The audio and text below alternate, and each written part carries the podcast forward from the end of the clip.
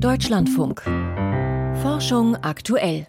Darin geht es heute um gleich zwei bisher unterschätzte Quellen von Emissionen. Außerdem das ewige Rätsel, warum Motten und andere Insekten kreuz und quer ums Licht schwirren, das scheint nun endgültig gelöst zu sein. Mein Name ist Claudia Neumeier. Hallo. Gehirnimplantate. Die könnten es querschnittsgelähmten Personen in Zukunft ermöglichen, ein eigenständigeres Leben zu führen. Es gibt mehrere Forschungseinrichtungen und Unternehmen, die daran arbeiten, so auch Neuralink. 2021 sorgte das Video eines Makaken, der nur mit seinen Gedanken das Computerspiel Pong zockte, für Aufsehen. Das Projekt ging in die nächste Phase und im September 2023 startete Neuralink einen Aufruf. Gesucht werden Testpersonen für klinische Studien, die aufgrund einer Rückenmarksverletzung oder einer ALS-Erkrankung weder Arme noch Beine bewegen können. Die erste Testperson hat nun ein Implantat erhalten. Das hat Elon Musk am Montag über seinen Kurznachrichtendienst X mitgeteilt. Einer, der selbst im Bereich von neuronalen Implantaten forscht, ist Thomas Stieglitz, Professor für biomedizinische Mikrotechnik an der Uni Freiburg. Mit ihm habe ich über Neuralink gesprochen und meine erste Frage war, was das denn für eine Art Implantat ist und was man über seine Funktionsweise weiß. Die Frage, wie das Implantat funktioniert, ist eins der großen Geheimnisse. Ähm, so wie es aussieht und was darüber bekannt ist, wird es drahtlos mit Energie versorgt und besteht aus einem wasser- und gasdichten Gehäuse. Daran ist eine dünne Folie, in die die Elektroden integriert sind, die dann mit dem Roboter ins Gehirn gestochen werden. Und wir nehmen alle an, dass es Metallkontakte sind, über die die elektrischen Signale des Gehirns aufgenommen werden. Und mehr wissen wir leider alle nicht. Wir sind total neugierig, was es wirklich kann, was es wirklich macht. Aber die Informationen sind auch in der Fachgemeinschaft sehr dünn gesät. Die Mitteilung bei X war ja nur zwei Sätze lang. Da hieß es, der erste Mensch habe am Montag ein Implantat von Neuralink erhalten und erhole mhm. sich gut. Und erste Erkenntnisse zeigten eine vielversprechende Erkennung neuronaler Aktivität. Kann man das denn so kurz nach der OP überhaupt schon einschätzen, wie vielversprechend das ist? Unter vielversprechend würde ich deuten, ich messe das, was ich erwarte zu messen. Und dann nehme ich an, dass es dem Team gelungen ist, äh, die Aktivität von kleinen Zellgruppen oder sogar Einzelzellen zu messen, um die hinterher mit Rechenvorschriften so zu bearbeiten, dass ich damit irgendwas steuern kann. Und mehr kann man noch nicht sagen. Wie stabil das ist, ist ja die große Frage. Also messe ich morgen das Gleiche, was ich heute messe? Wie sieht das übermorgen aus? Ähm, das kann bedeuten, ich messe die gleiche Höhe von Signalen, ich messe die gleiche Anzahl von Signalen, aber leider kommen die auf anderen Kanälen. Und dann wäre es halt ein bisschen schwierig, daraus irgendwie ein Hilfsmittel zu steuern. Und das sind genau die spannenden Fragen, die sich auch in der Gemeinschaft alle stellen. Wann kann man denn überhaupt mit finalen Ergebnissen rechnen? Ich, ich meine jetzt auch in dem Sinne von die Person, der das implantiert wurde, kann die das sofort benutzen oder muss die erst mal üben? Dass das hinhaut? Auch das wissen wir noch nicht, ob die Personen üben müssen. Üblicherweise müssen sie üben. Es gibt aber auch Ansätze, bei denen das Ganze so passt, dass Personen schon nach einem Tag irgendwas mitsteuern können. Das wäre natürlich grandios. Und wir wissen ja auch nicht, was damit gemacht werden soll. Soll jetzt irgendwie auf X was geschrieben werden oder möchten Sie ähm, einen Roboterarm bewegen oder einen Rollstuhl steuern? Ähm, möchten Sie einen Tesla damit fahren? Ähm, ich spinne jetzt mal rum. Ja, also das mhm. ist äh, aus dieser dünnen Nachricht ist noch nicht klar, was funktionieren, was erfolgversprechend ist. Es ist jedenfalls auf alle Fälle sehr beeindruckend, dass Neuralink das geschafft hat, ähm, von 2016 bis heute in nur acht Jahren quasi von nichts zu einer Humanstudie zu kommen. Das Implantat muss sich ja jetzt noch in klinischen Studien bewähren. Die sind auf sechs Jahre angelegt. Auch wenn Sie jetzt gar nicht so eine gute Datengrundlage haben zu dem Implantat, denken mhm. Sie, dass nach den sechs Jahren das Implantat bereit ist für die breite medizinische Anwendung? Das ist eine gute Frage. Ich denke, es werden mehrere Dinge untersucht werden müssen. Das eine ist, funktioniert das wirklich bei jedem Patienten, der in der Studie mit eingeschlossen wird? Das zweite ist, wie stabil ist das über die Zeit? Von den eingesetzten Materialien und Verbindungstechniken. Und das Dritte ist sicherlich, wie stabil ist die Signalauswertung der aufgenommenen Nervensignale und was kann ich damit anstellen. Und diese drei Fragen werden dann bestimmen, wie weit es wirklich auch zu einem Produkt auf dem Markt werden kann oder ob es in der Forschungsnische verbleibt. Die große Frage ist auch, was ist das Geschäftsmodell? Die Anzahl der Querschnittgelähmten, für die es im Moment eingesetzt wird, ist relativ gering weltweit, was ja ein großes Glück ist.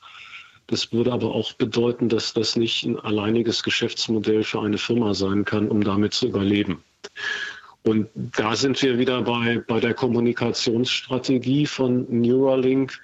Ja, in den ersten Pressemeldungen hieß es ja auch, wir wollen dann irgendwie Gedanken hochladen und äh, Möglichkeiten bieten, vielleicht irgendwas runterzuladen ins Gehirn oder auch im Freizeitbereich das einzusetzen. Und da bin ich skeptisch, weil es halt nicht einfach eine Smartwatch mit vielen kleinen Drähten ist, wie mal gesagt wurde, sondern es ist einfach eine schwerwiegende Operation, bei der der Schädel eröffnet wird und dann die Hirnhäute durchstochen werden durch das Implantat. Und das würde ich bei mir nicht machen lassen, nur damit ich schneller Kurznachrichten tippen kann. So die Einschätzung von Thomas Stieglitz, Professor für biomedizinische Mikrotechnik an der Uni Freiburg. In Deutschland, da gehört das Fischen mit Grundschleppnetzen zu den gängigsten Fangmethoden. Dabei werden riesige Netze über den Meeresboden gezogen, um Krabben, Schollen oder Muscheln zu fangen. Grundschleppnetze, die stehen international schon länger in der Kritik. Sie hinterlassen abgerissene Korallengärten, abgemähte Seegraswiesen und die Methode hat eine extrem hohe Beifangquote. Modellrechnungen zeigen nun, die Grundschleppnetzfischerei hat eine weitere ökologische Auswirkung. Welche, das hat Harriet Berghahn von der Studienautorin erfahren. Trisha Atwood von der Utah State University war schon immer sehr vom Meer fasziniert. Gemeinsam mit anderen ForscherInnen hat die leidenschaftliche Taucherin und Meereswissenschaftlerin die CO2-Bilanz der Grundschleppnetzfischerei untersucht. Denn wenn die Schleppnetze durch das marine Sediment flügen, kommt altes, kohlenstoffhaltiges Material an die Oberfläche. In dem Sediment steckt Kohlenstoff, der sich möglicherweise schon vor Hunderten oder auch Zehntausenden Jahren dort abgelagert hat. Aber wenn diese Netze das Sediment aufwirbeln, geht er zurück in die Wassersäule. Und steht damit Mikroben zur Verfügung, als Nahrung. Der Kohlenstoff steckt in winzig kleinen Bruchstücken aus Plankton, Fischschuppen oder Baumresten, die die Mikroorganismen in Biomasse umwandeln. Dabei produzieren sie CO2. Wie viel CO2 dabei entsteht und was genau damit passiert, war bislang noch nicht untersucht worden. Trisha Atwood und ihre KollegInnen haben in ihrer Studie ein Modell der Vorgänge erstellt. Es rekonstruiert den Weg des Kohlendioxids. Es bewegt sich im Wasser mit den Strömungen. Nach einiger Zeit steigt die CO2-Blase zur Oberfläche auf. Wir glauben, das passiert innerhalb von sieben bis neun Jahren. Diese Prozesse möglichst genau abzubilden ist komplex. Viele Faktoren fließen in das Modell ein und beeinflussen den Pfad des Kohlendioxids. Sobald die CO2-Blase es bis zur Oberfläche geschafft hat, hängt es von der atmosphärischen CO2-Konzentration, der Temperatur, dem Salzgehalt des Wassers und vielen anderen Faktoren ab, ob das CO2 aus dem Meer auch in die Atmosphäre aufsteigt. Datengrundlage für das Modell sind vor allem Satellitendaten und Signale des automatischen Identifikationssystems AIS für den internationalen Schiffsverkehr. Die Studie nutzt die Signale, um Fischerei mit Grundschleppnetzen zu identifizieren. Nach Auswertung der Daten kam heraus, bis zu 370 Millionen Tonnen CO2 jährlich gehen auf das Konto des aufgewirbelten Sediments. Das ist doppelt so hoch wie die Treibstoffemissionen der gesamten globalen Fischereiflotte. Die 370 Millionen Tonnen sind jedoch nur 55 bis 60 Prozent des CO2s aus den marinen Sedimenten. Der Rest des Kohlendioxids verbleibt im Meer. Dort trägt es zur Versauerung der Ozeane bei, eine Gefahr für Meeresbewohner wie Korallen und Muscheln, die ihre Skelette aus Kalk aufbauen. Aktuell wird beim Emissionshandel nur atmosphärisches CO2 berücksichtigt. Deswegen war es Edward und ihrem Team wichtig, das Kohlendioxid aus der Grundschleppnetzfischerei zu quantifizieren. Denn mit ihrer Studie wollen die WissenschaftlerInnen dazu beitragen, dass klimafreundliche Entscheidungen getroffen werden. Bottom trawling produces a quarter of the global marine fisheries landing. Grundschleppnetzfischerei ist verantwortlich für ein Viertel des globalen Fischfangs. Sie ist also eine wichtige Nahrungsquelle und Existenzgrundlage für viele Menschen. Aber sie ist auch eine sehr grobe Art zu fischen. Sie hat einen hohen Anteil Beifang und jetzt sehen wir noch diesen Klimaaspekt. Entscheidungsträger müssen das alles in Betracht ziehen und schauen, ob Kosten oder Nutzen überwiegen costs outweigh the benefits. Über CO2 aus aufgewirbelten Sedimenten, Harriet Berkan war das. Kanada. Da denken viele an endlose Wälder und unberührte Natur. Kanada hat jedoch auch riesige Erdölvorkommen, etwa in der Provinz Alberta. Beim Abbau der Ölsande gelangen zahlreiche flüchtige Kohlenstoffverbindungen in die Luft, die dort zu Feinstaub weiter reagieren. Wie viele genau das sind, das hat jetzt jedoch selbst die kanadische Behörde für Umwelt- und Klimaschutz überrascht. Die hat nämlich nachgemessen und festgestellt, es sind zwischen 20 und 60 Mal mehr, als man bisher dachte. Claudia Doyle mit den Einzelheiten. Ja, ich war im Flugzeug. Man fliegt los vom Flughafen in Fort McMurray. Das ist eine ganz normale kleine Stadt. Und dann beginnen die Ölfelder. Man sieht mehrere Quadratkilometer weit nur offene Tagebaue und Ölextraktionsanlagen. Da steht kein Baum mehr. Und dahinter beginnt dann der Nadelwald. John Ligio ist Wissenschaftler in der Abteilung für Luftqualität bei der kanadischen Behörde für Umwelt und Klimawandel. 2018 ist er mit einem Forschungsflugzeug über die Tagebauten nahe der Stadt Fort McMurray geflogen. Nicht zum ersten Mal. Also Wir waren 2013 schon einmal dort in der Luft und uns ist aufgefallen, dass weit windabwärts der Ölsande unglaublich viel Feinstaub in der Luft ist. Uns war aber nicht klar, woher das genau stammt. Also sind sie 2018 zurückgekommen und haben bessere Messgeräte mitgebracht. Mit diesen konnten sie messen, wie viel von welcher gasförmigen organischen Kohlenstoffverbindung in der Luft ist. Es schwirrten besonders viele große Moleküle in der Luft umher, die zwischen 12 und 25 Kohlenstoffatome besaßen. Aber stammten die tatsächlich von den Ölsanden? Wir haben Proben aus den Schlemmen der Tagebau genommen und sie im Labor so getrocknet, wie das auch unter realistischen Bedingungen passiert. Wir haben sie ein wenig erhitzt und beleuchtet, genau wie das die Sonne tun würde. Dann haben wir gemessen, welche Moleküle aus diesen Schlemmen freigesetzt werden und haben das mit den Messungen aus dem Flugzeug verglichen. Das Ergebnis? Die langkettigen Kohlenstoffe stammen tatsächlich aus den Abfallschlemmen der Ölsandindustrie. Und es sind viel mehr, als man bisher dachte. Genauer gesagt zwischen 20 und 64 Mal mehr, als die Ölförderunternehmen bisher angegeben haben. Das heißt, dass die Ölsande mehr gasförmige organische Kohlenstoffverbindungen freisetzen als alle anderen menschlichen Quellen in ganz Kanada zusammen. Und das ist ein Problem. Die gasförmigen organischen Kohlenstoffverbindungen, die wir hier gemessen haben, reagieren windabwärts in der Atmosphäre zu Feinstaub und Ozon. Und diese beiden Dinge sind bekannt dafür, schädlich für die Luftqualität und unsere Gesundheit zu sein. Feinstaub ist laut Weltgesundheitsorganisation WHO einer der Umweltfaktoren, der die menschliche Gesundheit am stärksten bedroht. Weil die Teilchen mit einem Durchmesser von maximal 2,5 Mikrometer bis tief in die Lunge oder das Gehirn vordringen können, führen sie häufig zu Lungenkrebs, chronischen Lungenkrankheiten oder Herzinfarkten. John Ligio will jedoch der Industrie keinen Vorwurf machen. Getrickst hätten die nicht. Die kanadische Behörde für Umwelt und Klimawandel schreibt Methoden und Richtlinien vor, mit denen die Industrie ihre Emissionen messen muss, und diese werden auch befolgt.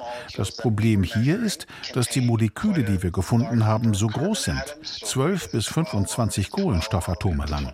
Und dafür gibt es bisher typischerweise weder eine Meldepflicht, noch gibt es gute Methoden, mit denen die Industrie sie einfach messen könnte. Technisch, logistisch und finanziell sei es für die Ölindustrie derzeit nicht machbar, bessere Daten zu liefern. Aber das soll sich ändern. John Liggio und seine Kolleginnen entwickeln gerade Methoden, mit denen die Industrie genauere Messwerte erfassen kann. Bis Verbesserungen zu sehen sind, werden wohl noch ein paar Jahre vergehen. Claudia Doll war das. Ein paar Wochen und Monate wird es noch dauern und dann kann man das Phänomen wieder vielerorts beobachten. Wenn man nachts im Sommer eine Lampe einschaltet, scharen sich sofort Dutzende Insekten darum. Aber warum eigentlich? Theorien gab es schon einige, doch eindeutig gelöst hat dieses Rätsel erst jetzt eine Arbeitsgruppe aus Großbritannien. Christine Westerhaus mit den Einzelheiten. Total unkoordiniert, kreuz und quer durcheinander und irgendwie beliebig taumeln Motten und andere nachtaktive Insekten im Schein künstlicher Lichtquellen umher. Bislang ging die Forschung davon aus, dass sich nachtaktive Insekten an Himmelskörpern orientieren und dass sie künstliche Lichtquellen womöglich mit Sternen oder dem Mond verwechseln. Doch Sam Fabian vom Imperial College London und sein Team haben jetzt eine andere Erklärung für dieses seltsame Verhalten gefunden. Wir haben gesehen, dass die bisherigen Erklärungen nicht zum Flugverhalten der Insekten passen.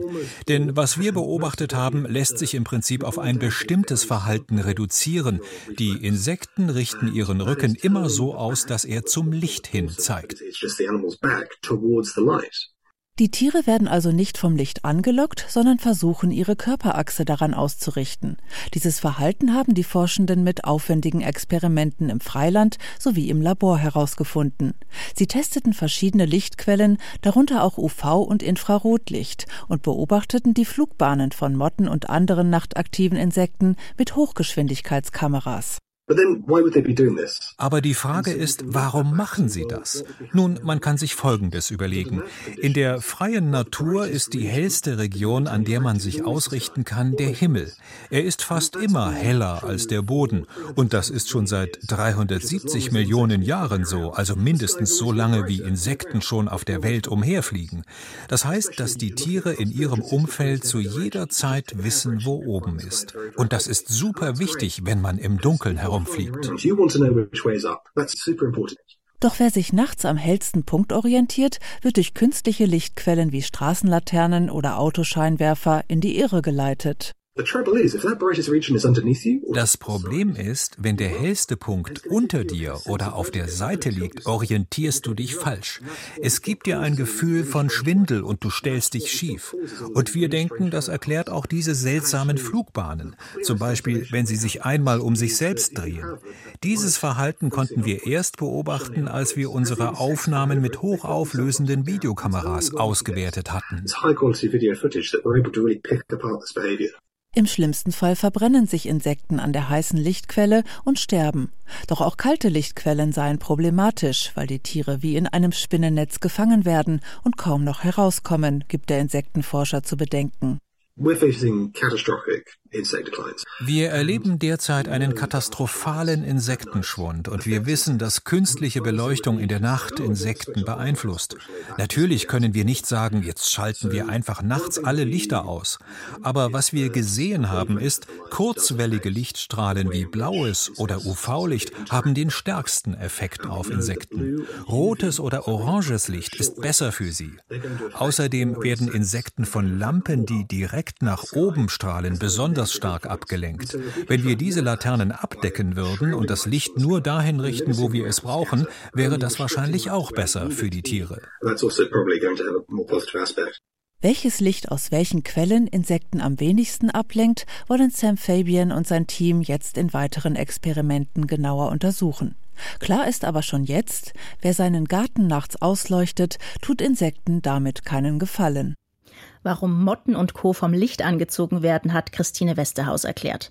Und weiter geht es jetzt mit Lucian Haas und den Wissenschaftsmeldungen. Der Klimawandel schwächt Kältewellen ab. Das geht aus einer Studie von Klimaforschern der World Weather Attribution Group hervor. Anfang Januar erfasste eine starke Kältewelle Skandinavien. Dabei wurden in Norwegen, Schweden und Finnland über fünf Tage hinweg Temperaturen von teils unter minus 40 Grad Celsius gemessen. Die Forschenden haben die Wetterdaten mit Berechnungen von Klimamodellen kombiniert. Dabei kamen sie zu dem Schluss, ohne den menschengemachten Klimawandel wäre diese Kältewelle sogar um bis zu 4 Grad Celsius kälter ausgefallen. Zudem sind solche Kälteextreme heute deutlich weniger wahrscheinlich, als sie es in einer Welt ohne den Klimawandel wären. Das Ergebnis sehen die Forschenden aber nicht als Entwarnung. Wenn Kältewellen seltener werden, könnten ihre Auswirkungen sogar gefährlicher sein, weil die Gesellschaft weniger damit rechnet und entsprechend schlechter darauf vorbereitet ist. Auf den Falklandinseln kassiert die Vogelgrippe bei Pinguinen. Das hat die Regierung der Inselgruppe im Südatlantik bekannt gegeben. Das Virus H5N1 sei bei zwei toten Eselspinguinen nachgewiesen worden. Es wurden aber schon mehr als 200 Küken und einige ausgewachsene Tiere gezählt, die bereits unter ähnlichen Umständen gestorben sind.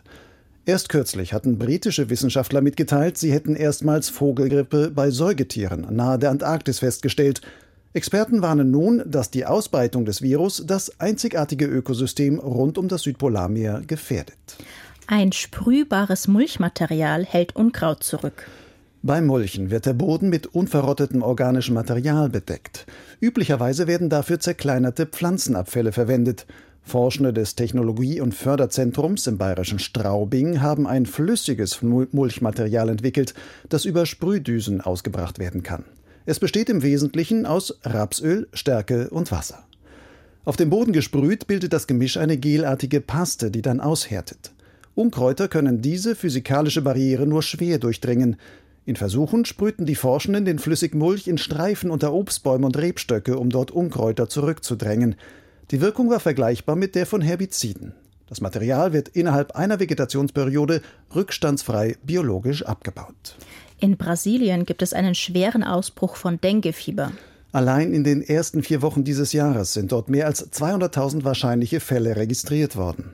Das hat das brasilianische Gesundheitsministerium mitgeteilt. Im Vergleich zum Vorjahreszeitraum bedeutet das eine Steigerung um mehr als das Dreifache. Die Gesundheitsbehörden zählten 15 bestätigte Todesfälle, 149 weitere werden noch untersucht. Als Auslöser des starken Anstiegs gelten heftige Regenfälle, gepaart mit überdurchschnittlich hohen Temperaturen in den vergangenen Monaten. Unter solchen Bedingungen kann sich die Gelbfiebermücke Aedes aegypti, die das Dengue-Virus überträgt, besonders gut entwickeln. Englands Hecken reichen zehnmal um die Erde. Zumindest wenn man alle Heckenstreifen, die seit Jahrhunderten das Landschaftsbild Englands prägen, hintereinander legen würde. Denn dann ergäbe sich eine Länge von 390.000 Kilometern. Das hat eine Studie des British Center for Ecology and Hydrology ergeben. Forschende haben dafür erstmals ganz England flächendeckend aus der Luft kartiert, mit einem speziellen Laserscanner. Damit konnten sie die Heckenstreifen genau vermessen. Frühere Daten basierten lediglich auf Hochrechnungen kleinerer Feldstudien. Die Hecken spielen eine wichtige Rolle für den Erhalt der Artenvielfalt. Sternzeit, 31. Januar. Der Sternenhimmel im Februar. Im kommenden Monat macht der Himmel deutlich, dass der Frühling nicht mehr allzu fern ist. Die Länge des lichten Tages nimmt in der Mitte Deutschlands von knapp neuneinhalb auf elf Stunden zu. In den allmählich kürzer werdenden Nächten dominieren noch die Figuren des Winters. Orion, Sirius im großen Hund und Co. ziehen sich aber schon vor Mitternacht an den Westhimmel zurück. In den frühen Morgenstunden prangt mit Regulus im Löwen, Arctur im Bootes und Speaker in der Jungfrau das Frühlingsdreieck im Süden. Im Zenit gekrönt vom großen Wagen. Verlängert man den Bogen der Wagen Deichsel nach unten, so fällt der Blick erst auf Arctur, dann auf Speaker. Im Laufe der Nacht sinkt das Himmelsweh der Cassiopeia am Nordhimmel herab. Auch das ist ein klares Zeichen, dass das Ende der kalten Jahreszeit naht. Nur selten sind so wenige Planeten am Himmel zu sehen wie in diesem Februar.